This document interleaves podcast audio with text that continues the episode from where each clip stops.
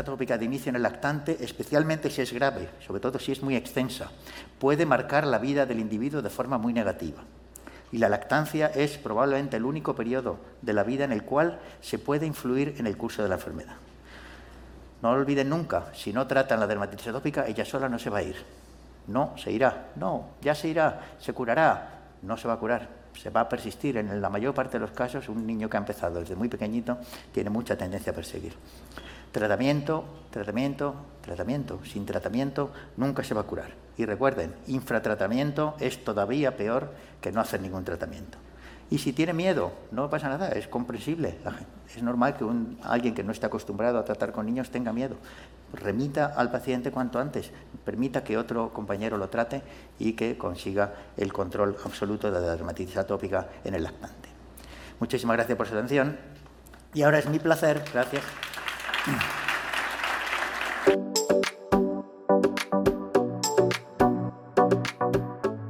Un repaso somero de la literatura médica buscando artículos que apoyen el uso de los emolientes, veremos que revisiones amplias, metaanálisis, están a favor de su uso y creen que son beneficiosos, sin evidencia de que un tipo sea superior a otro y donde puntualizan que la recomendación nuestra de los médicos es muy importante a la hora de aconsejar a las familias qué emoliente, qué hidratante escoger.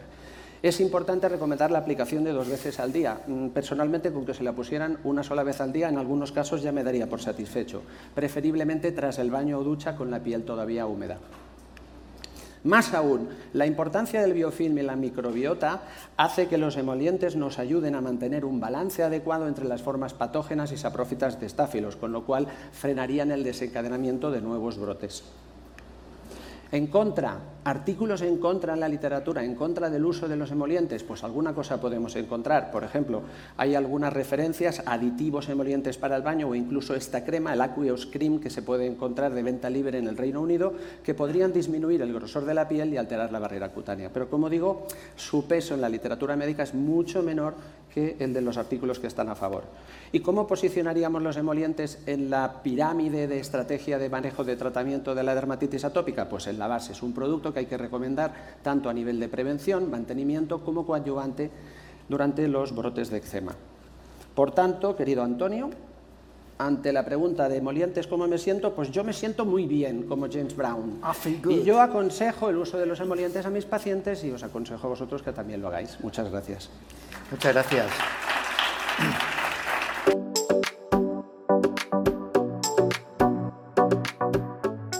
Práctica médica nos encontramos dos situaciones que realmente nos complican el tratamiento con corticoides tópicos en el niño. Uno es la falta de adherencia, sobre todo en el adolescente, y dos, la corticofobia. Realmente esta cara de miedo no es del niño, que el niño bien contento se pone cuando le damos un corticoide, sino de los padres. Este es un estudio que es desde el año 2000, pero a mí me gusta mucho. Es una encuesta que hacen a los pacientes cuando nosotros como médicos les administramos corticoides tópicos. Los pacientes humildemente reconocen, el 70% que no les gusta, que tienen miedo, y más cuando se lo damos para su hijo. Y, y más reconocen en un 24% que no van a cumplir el tratamiento o no lo han cumplido. Y este porcentaje asciende hasta casi un 40% cuando se lo damos a sus hijos. Bueno estos, noruegos tienen más suerte que nosotros, fijaros, tienen la capacidad de, ofrecer programas educacionales multidisciplinarios para mejorar la adherencia al tratamiento a los padres de, con niños con dermatitis atópica. Bueno, son noruegos, deben tener más tiempo y dinero que nosotros.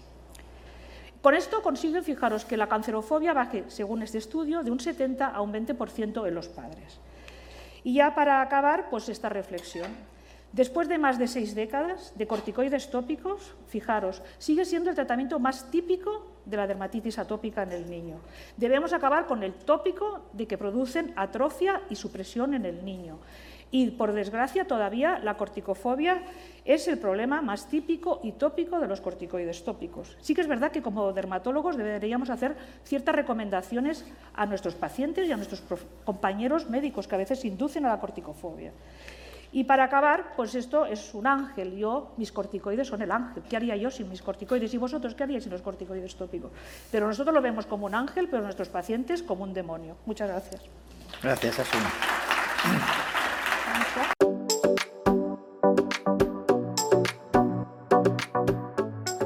tanto, realmente, si son enfermedades diferentes, o podemos hablar de enfermedades endofenotípicamente diferentes, café para todos tal vez no es lo ideal.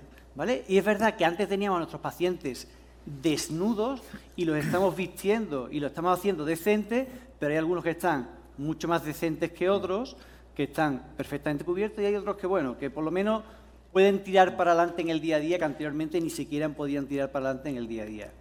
Y por lo tanto, yo creo que esto de los endotipos es algo que vamos a ir incorporando en la práctica clínica diaria. Habrá que ir viendo si hay factores simplemente clínicos como el sexo, la edad eh, o eh, niveles analíticos, dije, o habrá que pedir niveles un poquito que a día de hoy no pedimos, como subtipos de población linfocitaria de este tipo.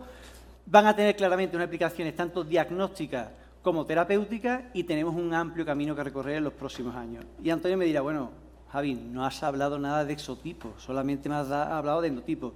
Antonio, endotipo y exotipo prácticamente se pueden diferenciar en que fenotipo es dos partes, una endofenotipo, que sería la parte interna, y el, eh, el exofenotipo, que a día de hoy clínicamente se considera clásicamente como fenotipo y serían prácticamente sinónimos.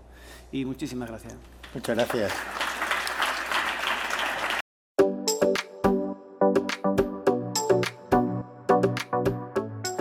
familiar, en estos niños que tienen el cuadro con eritrodermia es frecuente que tengan esta comorbilidad de la alergia alimentaria o esta niña, por ejemplo, había tenido anafilaxia por leche y anafilaxia por soja, esta otra paciente. Eh, la sensación, yo creo, a lo mejor es un sesgo porque hacemos tratamiento muy intensivo y que, bueno, los curamos o casi los curamos y que el fenotipo no sigue siendo tan leve durante el resto de la infancia y que de primera línea corticoides tópicos. ¿Qué, vemos, ¿Qué errores vemos que se cometen? O, bueno, este, en este foro quizá todos, todos tenéis un nivel muy alto, pero para otros foros, aplicar emolientes sobre el eczema agudo, estos ciclos de corticoides orales que hacen en pediatría, que son pautas idénticas a las de una bronquiolitis de tres días, que es que realmente el niño recae, realmente no, no valen, no, no están adecuados a esta enfermedad.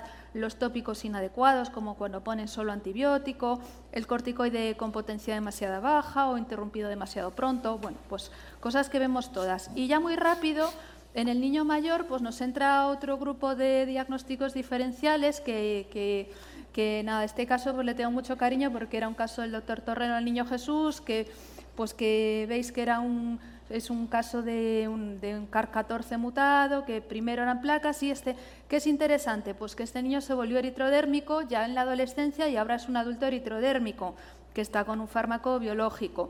Y en el niño mayor, pues ya en el niño mayor que tiene eritrodermia, pues ya son diferentes perfiles, son niños pues con una dermatitis peor manejada, empezamos a tener, tienen ya sus comorbilidades tipo 2, eh, a veces hay la obesidad, las comorbilidades psiquiátricas y muchas veces estos ciclos de corticoides mal puestos, van a urgencias corticoides, van al pediatra corticoides.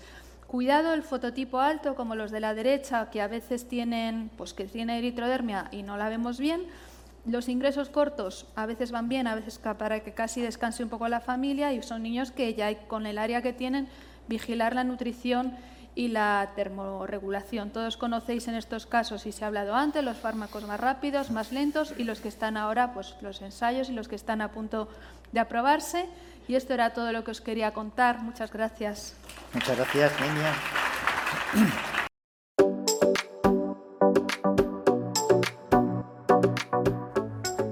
Reflexiones y acabo.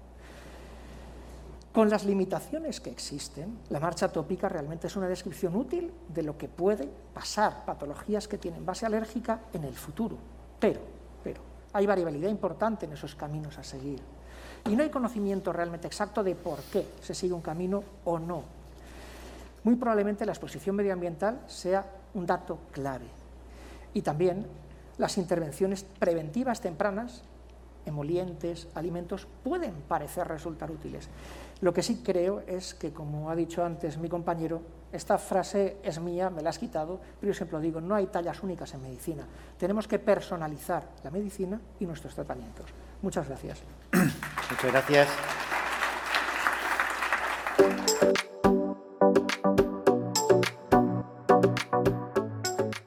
Cuando empiezas a repasar esto, pues ves que el picor, el rascado, es muy importante en dermatitis atópica. Y de hecho, todos sabemos y lo hemos estado comentando desde el principio, que forma parte de la esencia de la enfermedad. De hecho, cuando vemos un paciente con dermatitis atópica, si no pica, pues ya pensamos que puede ser otra cosa. Pues nos vamos a todos estos cuadros que nos ha enseñado, nos ha comentado Minia cuando debutan precozmente. ¿no? Fijaros que además se relaciona eh, fundamentalmente pues eso, con esa falta de sueño, con ese impacto en la calidad de vida, y a mí me llama la atención eh, bueno, estas eh, diapos me las han señalado desde Sanofi, ¿no? Pues el, rascado, la falta de sueño, pero a mí me llama mucho la atención también otras cosas que a lo mejor no se ven tanto, ¿no? que es ese rechazo social, esas burlas que reciben los pacientes, esos problemas en el colegio, eh, esa falta de juego que muchas veces tienen, pues porque tienen que estar, eh, que lo vemos en otras enfermedades crónicas, pero también en dermatitis atópica. ¿no? tema es la alteración del sueño. Bueno, pues claramente, cuanto más grave es la dermatitis, más alteración del sueño hay. También, también hay un efecto, como puede ser de otra manera, en el sueño de los padres. Y es verdad, y me ha hecho gracia ver esto, porque eh, un tercio de, los, eh, de las familias pues duermen con los pacientes, que esto es verdad. O sea, muchas veces te dicen, es que duermo con, con mi hijo porque, y duermo y le agarro por detrás para evitar que se rasque. ¿no? O sea, realmente el, el, que un padre tenga que dormir con el hijo para evitar que eh, se levante por la mañana y vea todas las sábanas llenas de, de, sangre, pues realmente es dramático. ¿no? Y eso al final te va quemando y vas, bueno, pues vas donde sea y haces lo que sea eh, incluso cosas poco ortodoxas para mejorar, de alguna manera, aliviar ese, sufrimiento. ¿no? Fijaros que además estas consecuencias, y yo estoy completamente de acuerdo con lo que decía José Carlos, pues claro, necesariamente tiene, eh, tiene consecuencias, yo pensaba que más a largo plazo, pero también a corto plazo. ¿no? Fijaros que estos niños, eh, cuando tienen bueno, dermatitis o una alteración del sueño y, las dos cosas juntas tienen más consecuencias en la salud en general, pero fijaros, son niños que crecen menos, pesan menos y además tienen más riesgo de fracturas. Están fastidiados de verdad, ¿no?